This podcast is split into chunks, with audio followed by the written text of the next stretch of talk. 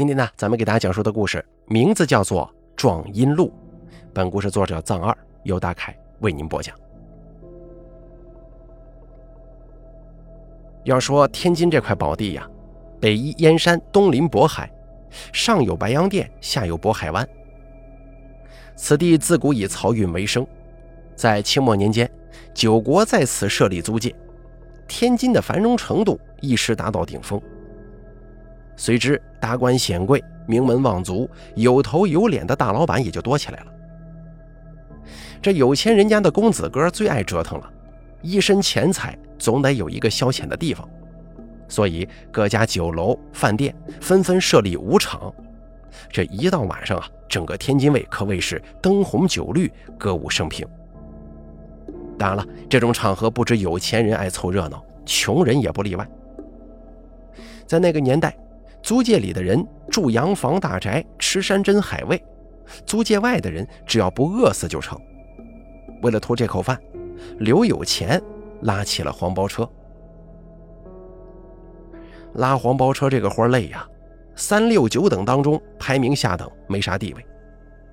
当时他除了在街上拉一些寻常的客人，就是在半夜在舞场前头接活，后者最为挣钱，但是也最麻烦。因为这些人呢，大多数都喝的是烂醉如泥，脾气大，不好惹。但好处却在于，这些人最爱出面子了，没准拉上个款爷，给的小费都顶得上一天的工钱。那个时候，舞场一般是下午七点钟营业，到了凌晨一点才会散场。车夫们呢，就赶在晚上十点之后扎堆在各大饭店门前。而当时舞场开设的最宽敞、最豪华的，要数平安饭店了。想在这里挣些小费的人可真不少。刘有钱也想着捞一笔，可挣钱归挣钱，光等着实在没意思。有时候啊，有些人就会说一些天南地北、各种玄乎的事儿，给大家伙解解闷儿。那天那个讲故事的老汉，长得很瘦小。穿的也是松松垮垮的，因为常年拉车，他的背有些佝偻。他没活干的时候，手中总是提着一根铜烟杆没事整两口，日子过得相当快活。可是这一片没有人知道他叫什么。但是从他讲的故事来看，老汉当年是做道士的，但是后来被邪祟搅弄了命格，迫不得已才做起了车夫。后来人们就习惯地称他一声老道士，久而久之，还真就有人找他卜卦算命呢。刘有钱对他的道士身份是深信不疑呀，可直到发生了接下来的这起怪事儿，他才越发觉得老道士这个人真不简单。这天夜里，像往常一样，还没过十一点钟，刘有钱就拉着黄包车来到平安饭店前等着接活。这刚站稳脚，就瞧见不远处三五成群，不时传来唏嘘不已的声音。他好奇跟上前头看了两眼，哎，果不其然，老道士穿着一身松垮的黑色布衣，蹲在台阶上，脸上是眉飞色舞，显然这个故事啊正讲到兴头上。可是刘有钱刚上前，老道士看了他一眼，摆了摆手说：“行了，今天就说到这儿，都赶紧散了吧。”大家伙听得急上火呀！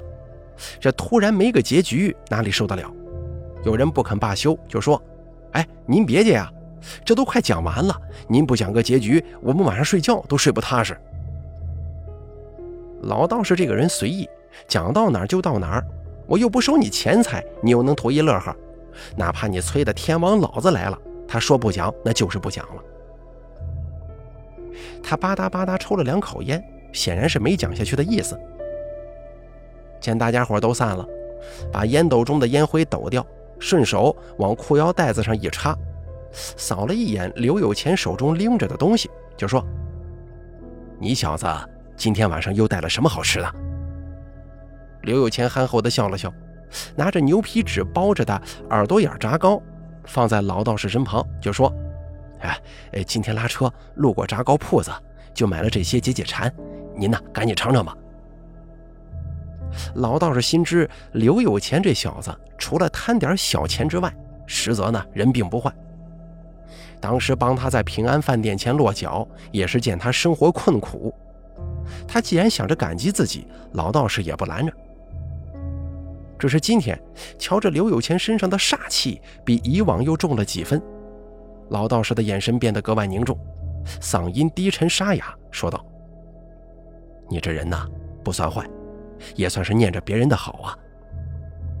既然帮你至此，老头子，我再提点你一句：海河近来不太平，今儿个甭熬夜了，赶紧收车回家吧。”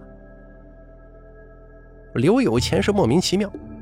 海河上压根就没太平过，尤其是到了三伏天，人们热得难受，游野泳的人也就多了。不是昨天淹死了人，就是今天捞出了漂子。见老道士不像是在开玩笑，刘有钱心里头实在是不踏实。哎，我我又不去河里折腾，我能出啥事啊？老道士冷哼一声：“哼，你能出啥事你小子之前若不是撞见过邪门的事儿。”能带这一身煞气呀？听叔一句劝吧，你呀赶紧回去，免得到时候搭上这条小命。刘有钱心中大惊，他在来天津之前曾经落过水，险些被水鬼缠上，可是这个事儿他从来没有对任何人提起过。这老道士也不知有何神通，竟能一语道破。你您是怎么知道的？行了，说了你也不会信的，赶紧回吧。刘有钱犹豫了半天，怕真出事儿，就听了老道士的话，赶紧收车返回家中。刘有钱当时住在天津老城区的胡同巷子里，离着繁华市区有好几里地，光回来就得用上一个时辰，期间还得路过天津海河。若是在白天，河上大多都是来往胡同的船只，轰鸣作响。可是，一到了晚上，船只不方便运作，只剩下河水流淌的声音。可是今夜着实幸运，沿着这条路没走一会儿，脚下就踩到了什么东西。拿起来一看，好家伙，竟然是一枚袁大头啊！这玩意儿足够穷人家过上几个月安稳日子，更何况是连捡了七枚。他幸灾乐祸。心道：这些钱财一定是哪个大老板裤兜子破了，钱丢了都不曾发现。如果真是如此，岂不是再走两步还能再捡些便宜吗？他这般想着，拉着黄包车又慢吞吞地走了一会儿。不过钱没捡到，邪门的事儿却是接二连三的发生。按理来说，这个时间街道上不会空无一人。可奇怪的是，刘有钱走了一路。始终都没见着半个人影。再侧耳一听，河面上也是出奇的安静。阵阵阴风从河面掠过，一股鱼腥味混杂在黏腻湿滑的空气当中，令人作呕。越往前走，腥臭中又多了一丝甜腥味掺杂在空气里。这风一吹，就像是血沫子，直接糊在人脸上。刘有钱打了个冷战，拉着黄包车慌慌张张地往前跑。不知跑了多久，只见前方红光氤氲，看着着实喜庆啊。走近一瞧，也不知城里过的什么节，路上挂起了成排的红灯笼。人群熙攘中，两侧小摊小贩的生意做得热火朝天，煎炒烹炸，各种香味混合在一处，弥漫在街巷之中。看着食客们大快朵颐，刘有钱狠狠地吞了口口水。旁边有老板看透了刘有钱的心思，吆喝一声：“哎，兄弟，别光看着，过来尝尝，好吃不贵呀！”老板生的肥头大耳，嗓门洪亮，拉客的同时，手里的活压根没停下来。一盘盘切好的肉端上餐桌，食客们四五人一桌，来不及聊天，把肉放在炭盆上。滋溜一声，这油水是滋滋的往外冒啊！无需多久，撒上香料，往嘴里一放，那叫一个香。刘有钱跑了一天的车，早就饿得前胸贴后背，现在又捡了不少钱财，早就想着解解馋。他放下黄包车，张口就要了一盘厚脊肉。老板热情啊，招呼他坐下之后，挑了一块肥瘦得当的肉。几刀下去，把刚片好的肉端到刘有钱面前，就说：“这肉啊是今天现宰的，新鲜的很。客官要是没吃饱，后头尽管点，保准管够啊。”刘有钱立即挑起一片放在炭盆上，热气烘烤之下，顿时香气四溢。但来不及品尝，身后就是一阵冷风袭来，风中混杂着腥臭难闻的气味。刘有钱神经紧绷，猛地向后看，只见不远处有一个身穿旗袍的女人，她面目难辨，身上挂着青紫色的河台，就像是刚从河里爬出来似的，衣服还湿淋淋的，紧紧地贴在身上。再看他的腹部，兴许是受了伤。浑浊的血水染红了衣服，顺着双腿一直流淌到了地上。刘有钱揉了揉眼睛，生怕自己看见不干净的东西，赶忙看向旁边胡吃海塞的食客，就问：“哎，那那个女人是是不是受伤了？”男人挺着大肚子，只顾着吃喝，根本没空搭理刘有钱。见他盘子当中还有不少肉，双眼猩红，夹起生肉就往嘴里塞。嗡声嗡气的嘟囔：“老板，赶紧夹菜，把你们这儿的肉啊全部端上来。”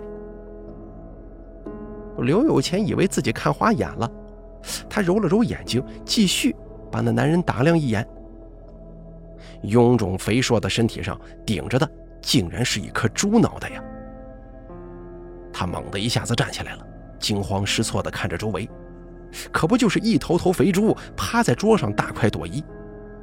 再瞧瞧店铺的招牌，写的正是“贪得无厌”四个字。刘有钱的胃里是翻江倒海呀！然而再一转身，刚才女人的身影不见了。他再也不敢久留，趁着老板不在，拉着黄包车不要命地往前逃。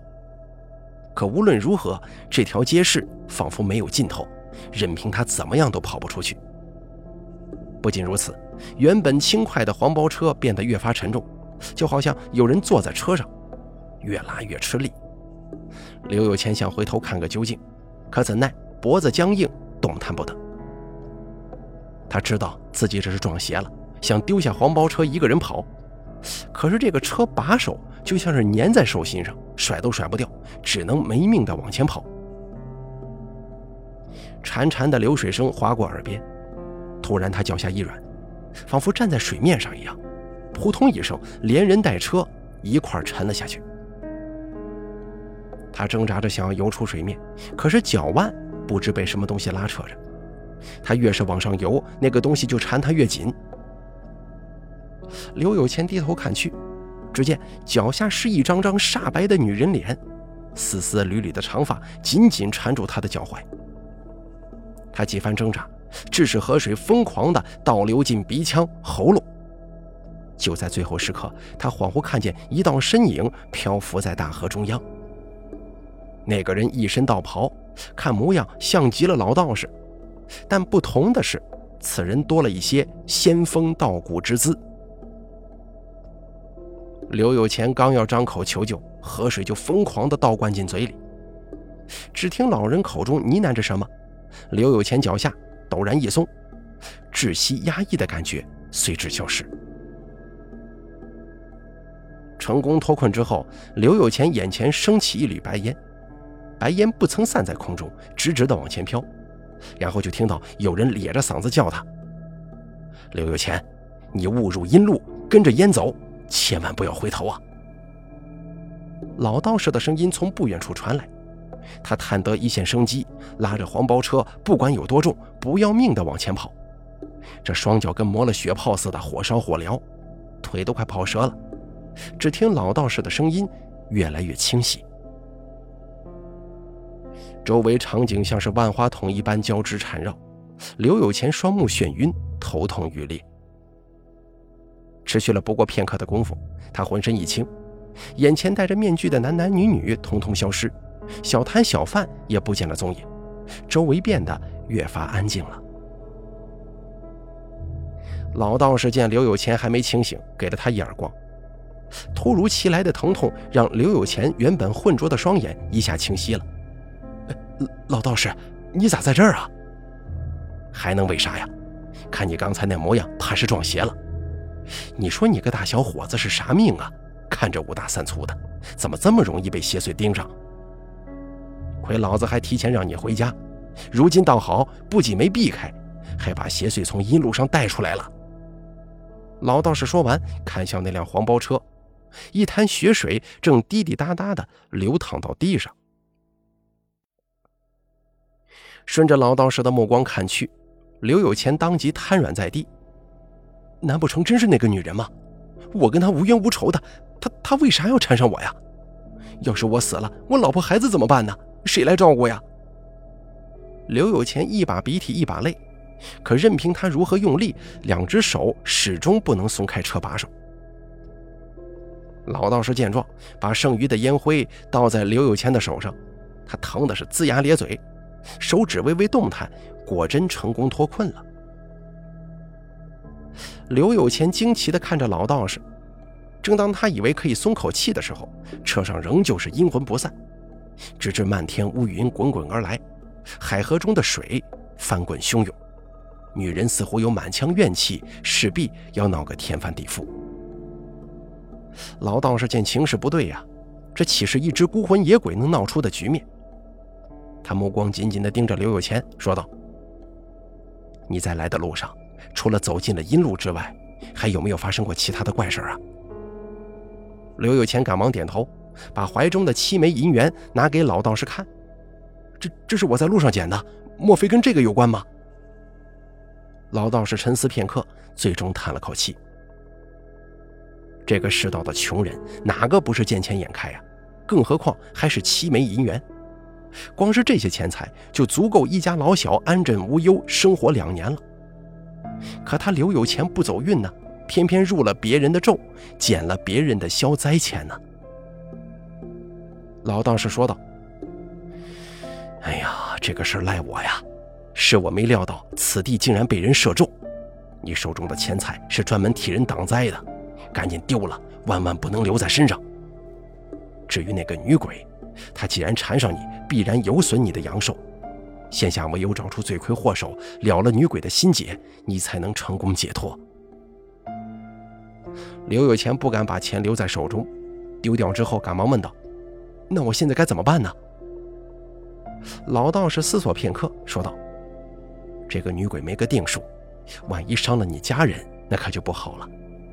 你随我回趟住处，至于如何摆脱纠缠，咱们再另想法子吧。”刘有钱跟老道士路过老城区后，路是越走越偏，直到来到荒郊野外的一座破庙，老道士才止步，说道：“好了，就这儿了。”看着眼前破败不堪的庙堂，门口处歪歪斜斜挂着一块腐朽的牌匾，上面刻着三个大字“河神庙”。这座庙堂建得有些讲究啊。当年天津卫洪水泛滥，造成不少损失。后来灾情过去，老百姓就筹钱在此地修建了一座河神庙。在当时来说，香火还算旺盛，但久而久之，随着大家对洪水的淡忘，这座河神庙的香火日益萧条了。而现如今，香火也断了，这个地儿总不能闲着。有一天，老道士途经此地，就找了一块大石头立在一旁，在上头歪歪扭扭地刻了俩字儿：“义庄。”刘有钱总算是知道老道士那一身阴气是从何而来，这整天跟死人睡一块能沾上阳气才怪了呢。不过老道士在租界混的也不错，无儿无女，无牵无挂，何苦住在这种地方呢？刘有钱想不通，所以就问：“这里头不会真的有死人吧？没有死人的义庄能叫义庄吗？”老道士见刘有钱脸色发紫。想到他刚刚经历过鬼缠身呢，为了免得他又被吓出些毛病，老道士说：“死人无非就是长得吓人，再怎么说都是一副空壳子，可比不上一些活人呐，那心思跟无底洞似的，不着边儿。”老道士点燃门口的蜡烛，上前推开木门，院内昏暗，除了淡淡的硫磺香，丝毫没有尸体腐烂的气味。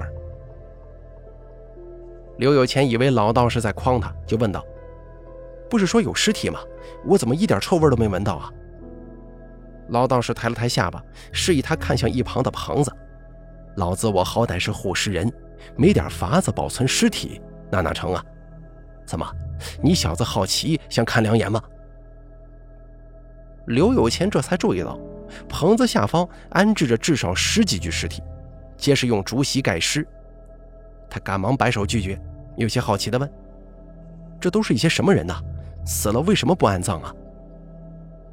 都是从警察厅放过来的横死鬼，接不了案，就只能往义庄塞了。等放上个七八日，原主阴魂没找来，方可下葬安置。老道士说完此话，黄包车上隐约传来哭声。这哭声稀稀簌簌，仔细一听，可不像是一个人能发出的声响。刘有钱听得后脊发凉，心下只觉得哭声饱含悲戚之情。门外的蜡烛摇曳不定，昏黄的光亮逐渐变为阴森的绿色，阴风阵阵，一股脑的汇入草棚内，把草棚吹的是摇摇欲坠。就在那棚子将倒未倒的时候，盖在尸体上的竹席接二连三的被吹开。老道士惊呼一声：“不好！”道士刘有钱傻愣愣地站在原地，指着棚子下的尸体，结结巴巴地说：“老道士，那具女尸，就是刚才我在路上遇到的女人。”老道士没想到天下诸多巧合，竟然让他碰上了。先是有些吃惊，随后又摇头叹息说：“看来要害你的人，身份不浅呐。”这话怎么说呀？你刚来天津没多久，不了解死者身份。她的名字叫柳灵玉，是和平饭店的舞女，生前跟秦府的小少爷正值厮混。可是谁也没料到，才隔了没多久，就让渔夫从河里给捞上来了。现在警察厅又把案子草草了结，你说为什么？刘有钱脑子灵光，一点就透。难不成杀害柳灵玉的凶手跟秦少爷有关吗？现在世道这么乱。富家子弟杀人放火，找个门路就能躲过去。若真是跟秦家少爷有关，他刘有钱就一穷苦之人，难不成还能去搬动一座大山吗？老道士不以为然。何止柳灵玉呀，停尸棚的尸体少说有一半是从海河捞出来的，一下子多了这么多命案，怎么办呢？肯定是谁造的孽，谁来偿还了。你有法子吗？前些日子，秦老爷跟他夫人突然无故去世，为此秦少爷广招能人异士入府超度亡灵。你同我一块混进去，我到底要看看这究竟怎么回事。老道士说完，带着刘有钱进屋休息了。直到第二天一早，老道士不知从哪翻出一身道袍，穿起来像模像样，一路大摇大摆的带着刘有钱，顺顺利利进了秦府。前来接应的仆人是个年轻男子，他面相白净腼腆，说话细声细语，身板也是少有的纤瘦。跟着他一入秦府，刘有钱冷不丁地打了个寒颤。现下正值酷暑啊，宅子里如此阴冷，着实有些怪异。只听老道士低声说：“阴盛阳衰，这宅子不安生啊！一会儿你紧跟着我，免得出了意外。”打从昨天起，经历了各种怪事儿，刘有钱就认定老道士本事不小，听他叮嘱，赶忙点头应和。只是秦府是非之地，莫非还有其他东西在作祟吗？刘有钱一肚子疑问，不敢声张，只能问一旁的老道士。老道士也不敢妄下定论，说道：“我也不清楚，等过会儿再说吧。”就这样，俩人跟着仆人七拐八拐，终于来到了一处厅堂外。看着里面坐着的男人，刘有钱有些意外。富家少爷怎么说也得是面如冠玉，而眼前这位却是一脸蜡黄，那身板啊，比穷苦人家还要枯瘦许多呢。他虚弱地坐在椅子上，斜斜地倚靠着扶手，见有人进来，勉强抬了抬手，示意二人坐下。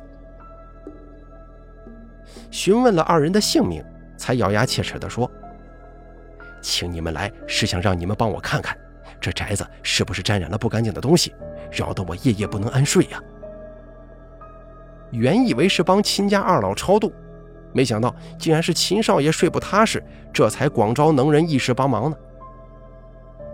既然如此，老道士一副老神在在的模样，说道：“我初登贵府，就察觉阴气极重，此地恐有恶鬼叨扰。若秦少爷不介意，容老夫施个术法，看看究竟是哪路鬼神在作怪。”秦学明原本一脸死气，听了这话，俩眼珠子一瞪，惊恐地看着周围：“什什么？这宅子里当真有鬼啊？”老道士从怀中掏出黄符，取出火折子，点燃之后，嘴里嘟囔了几句咒语。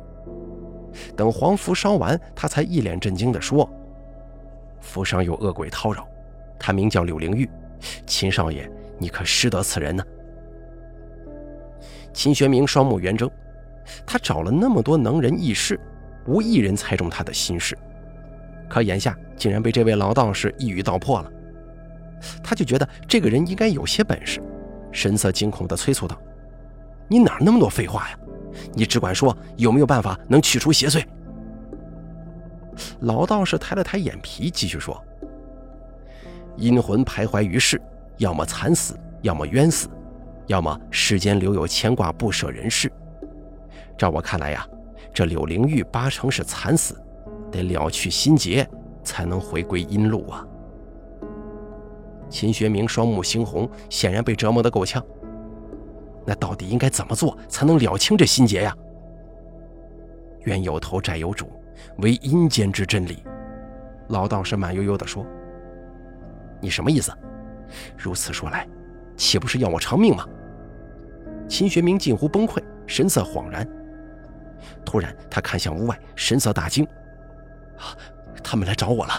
我还不想死呢！你快救救我！你要多少钱我都给你！你快救救我吧！”秦学明神情恍惚，又是跪地又是磕头，说话更是语无伦次。刘有钱悄声问道士：“哎，老道士。”这柳灵玉的阴魂在缠上我之前，可一直在海河待着。你说的这些，不是在诓他吧？老道士冷笑一声说：“不做亏心事，不怕鬼敲门。瞧他吓成这个模样，只怕柳灵玉的死与他脱不了干系。不过我也不算诓他，这宅子的确有阴鬼作怪，虽不致命，但却能够扰乱人的意识呀。”刘有钱从小在村里长大，对于鬼怪传说见怪不怪。至于阴鬼，他略有耳闻，说的是横死在娘胎、没有顺利出世的婴儿，投生到了恶鬼道，化为厉鬼，为祸人间。难不成这秦少爷玩女人成性，留了种又不想要，就用了一些旁门左道除了后患吗？刘有钱这般想着，只听屋外传来动静。脚步声夹杂着车轮声，有人正缓缓走来。他扭头向屋外看去，只见来人是个坐在轮椅上的女人。她面色苍白，论样貌也是一个清冷别致的美人而其身后之人，正是之前来府外接应的仆人。老道士定睛看女人脖子上的吊坠，一眼就瞧出里面镶嵌的东西。取自一具还未成型的胎儿血骨。看二人举止亲昵，秦学明愤怒到极点了，指着那个仆人骂：“你个蠢货，带他出来干什么？是嫌府上不够乱吗？”可怎料，还没等仆人说话，女人倒先失声笑了：“这么多年过去了，你是越发没有规矩了。我好歹是你姨娘，你怎么着也得叫我一声小妈，不是吗？”见秦学明脸色发紫，那个女人变本加厉地说：“也是啊，你当年就没有规矩，否则又怎么会惦记自己父亲的女人？好生不伦不类呀！你们秦家落得如此地步，完全是咎由自取。你父亲是个老色批，生出来的儿子是个小色批。你们一家子混账玩意儿，把我的腿打断，害我流产瘫痪在床，又活活幽禁我五年。”这笔账也该好好跟你清算了。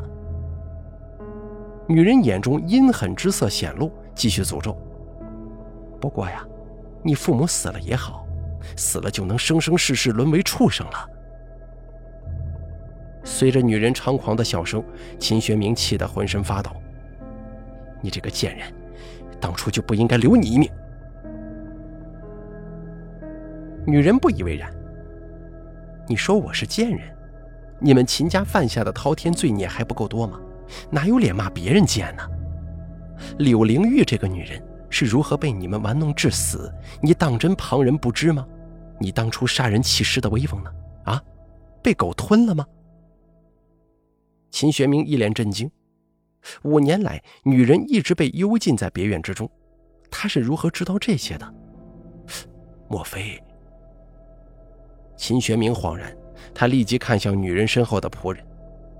莫非这五年来，女人一直得到他的照料吗？秦学明不敢置信地说：“你究竟是谁？你来我府上究竟什么目的？”那仆人笑得如沐春风，眼中却带了一些秋风萧瑟之意，仿佛一切还在，但一切又都变了味道。他心爱之人已并非当年那个不谙世事的丫头，如今早已满目疮痍，而罪魁祸首皆是秦府之恶人。有些仇终究要报，否则这隐忍的五年岂不是白白浪费吗？你父母坏事做尽，终究要偿还。不是吗？秦学明怒火中烧，仿佛被人玩弄于股掌之间。突然回过味儿来，指着那个仆人说：“你日日侍奉在我父母身旁，原来竟是打定主意要毒杀我父母啊！你这个混账！你了解我秦府的权利吗？啊！我动动手指头就能让人把你活生生的折磨死！”看着秦学明垂死挣扎的模样，那仆人笑得一脸灿然。随后带着女人退出了厅堂。紧接着，屋外风云变幻莫测，裹夹着积压已久的怨恨滚滚而来。老道士见形势不对，立刻把刘有钱带到屋外。只见数道鬼影进入厅堂，咣当一声，门应声而关。秦学明的嘶吼声从屋内传来，烛台倒，烈火起。面对滚滚浓烟，女人把脖子上的吊坠取下。随手丢进了大火之中。他瞧着面前烈火，自言自语地说：“下辈子记得投生到好人家，何苦还没出生就遭到亲父毒手？